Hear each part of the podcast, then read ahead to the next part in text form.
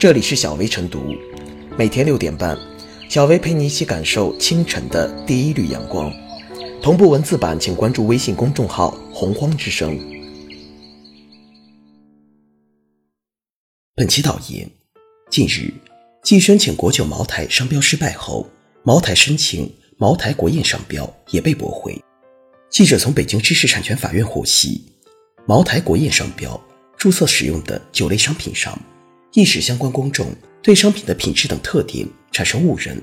对其他同业经营者亦有失公平。法院驳回了中国贵州茅台酒厂有限责任公司的诉讼请求。目前，该案已经生效。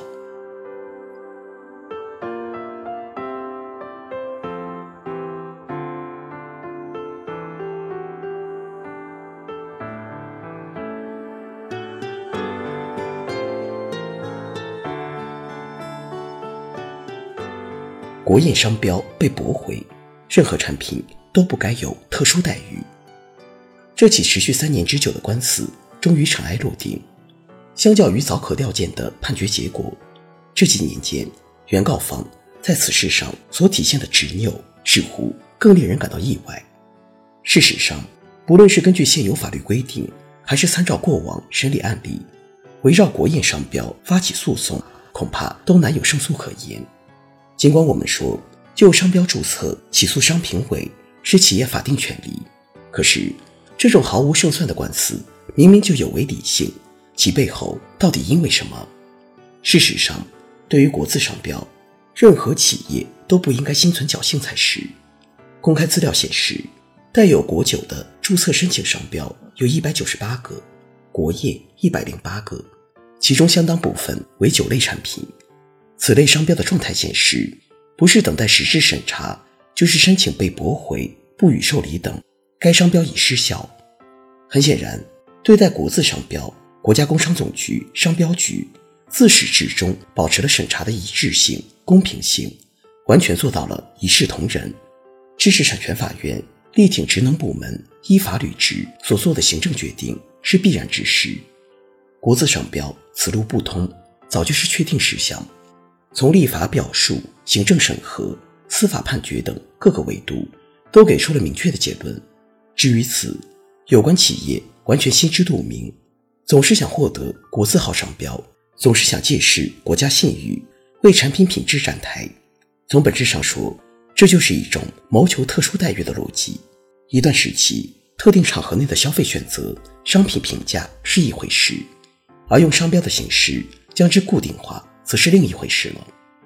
所谓国宴商标，不可避免带有信用背书、品质见证的效果。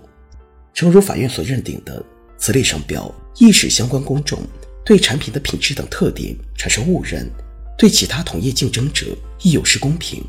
意料之中的判决结果，掐灭了有关企业的最后一丝侥幸。商标审查始终应该是中立的、超脱的，商标理应排除。关于产品品质的一切价值评价，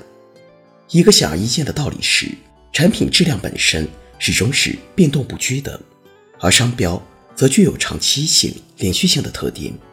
无论如何，想获得一个国字号商标而一劳永逸，恐怕是打错了算盘。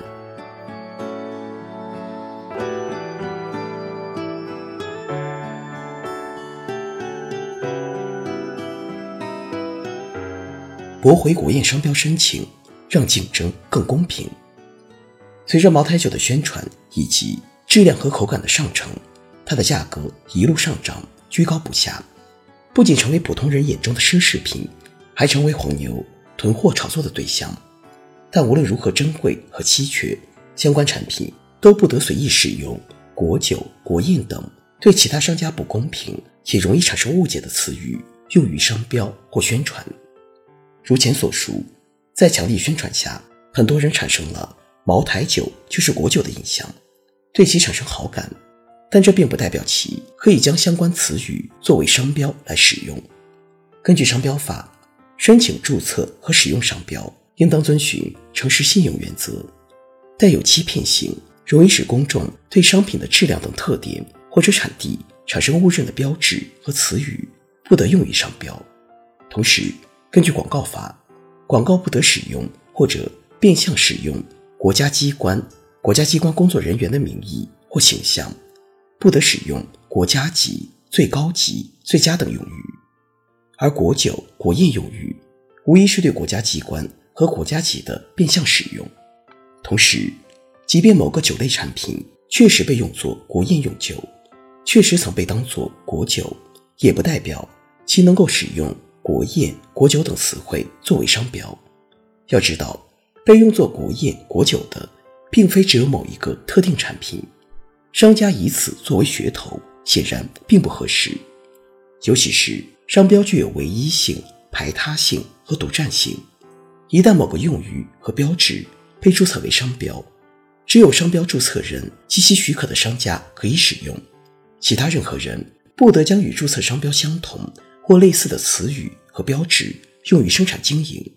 那么，一旦有商家将国宴和国酒注册为商标的话，代表着其他生产经营同类产品的商家不得再使用该词语作为宣传，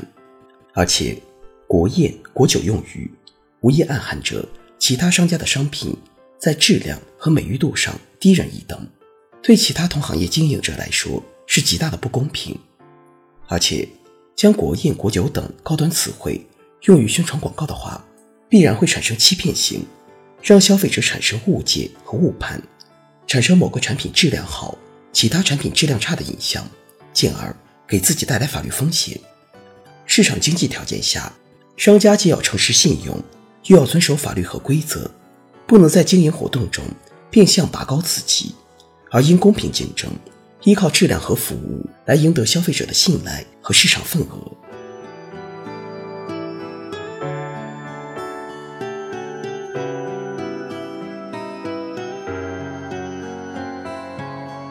最后是小薇复言，在许多人心目中，国酒标签给茅台带来了无可比拟的品牌效应。其所包含的意义中，除了质量和品质的认同之外，